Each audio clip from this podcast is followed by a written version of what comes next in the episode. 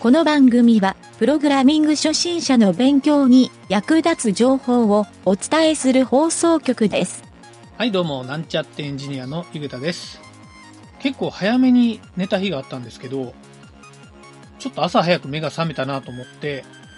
外がまだ暗かったんですけど、時計を見たら AM2 時でした。それではなんちゃってラジオ、始まるよ。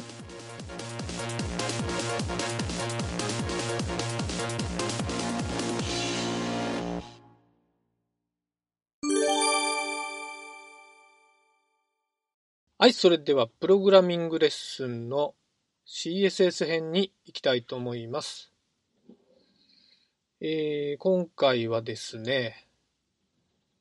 便利に使える CSS テクニック編というのをお送りしたいと思います。えーその第1回目の今日はですね、ポインターイベンツっていうのを学習したいと思います。この命令はですね、タグの要素を無効にするっていう機能が CSS にはあって、結構便利に使えるので、えー覚えておくといいかなと思っております。ウェブサイトを構築しているときに、表示しているけど、クリックやテキスト選択などを無効にしたい場合っていうのがたまにあります。えーそういった場合はですね、JavaScript などを使って一時的に使えないようにするっていうやり方もあるんですけど、えーたまにですね、挙動に応じて触れないようにしたいっていうような場合もあってですね、そういう場合に、この CSS で簡単にセットができるポインターイベンツっていうプロパティですね。これがですね、非常によく便利に使えるので、今回はこれを紹介したいと思います。プロパティの名前の通り、ポインター、要するにマウスのカーソルですね。これの挙動に対する命令になるんですけど、値はですね、もう2つだけ覚えておけばいいので、非常に楽に覚えられます。一つはですね、デフォルトのオート。もう一つが今回紹介する none ですね。オートは AUTO。None は NONE。この2パターンを覚えていきましょう。えーこのですね、オートはデフォルトなのであまり意識しなくていいんですけど、何の状態にしたときにどうなるかというと、もうそのエレメントはですね、ページ上でコピーすることも選択することも触ることができなくなる要素になります。これをですね、任意のクラス名でセットしたり、特定の属性の値によってセレクターでセットをしたりすることで JavaScript と連動して結構自分の好きなタイミングで要素を触れなくするということができます。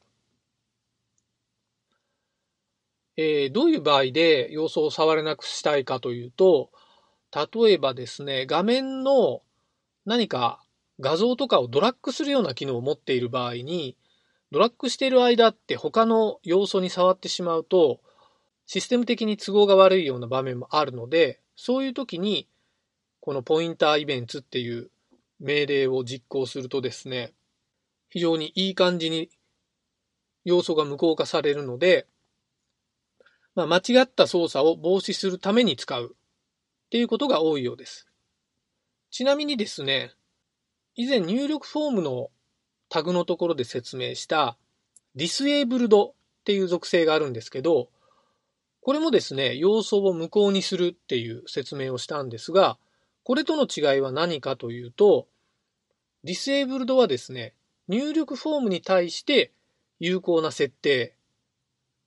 なので、テキストの入力項目以外では使えない設定になってるんですね。これがですね、 pointer-events は非常に強力なツールというか、強力なプロパティで、どのエレメントにも適用ができます。はい。実際にどうやって書くかっていうと、ポインターイベンツのスペルを言いますね。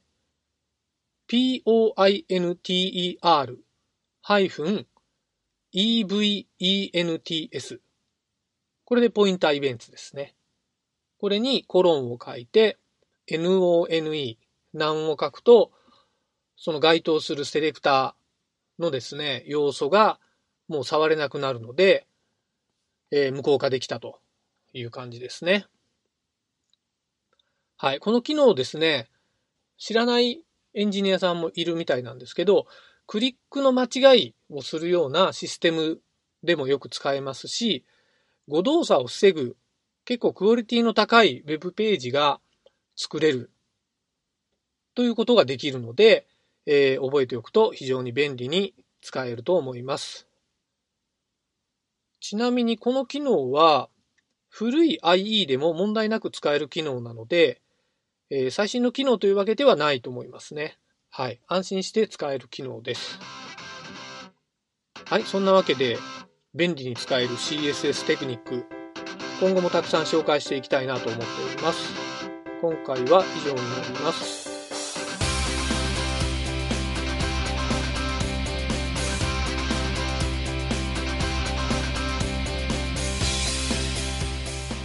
番組ホームページは http コロンスラッシュスラッシュ mynt.work スラッシュラジオスラッシュ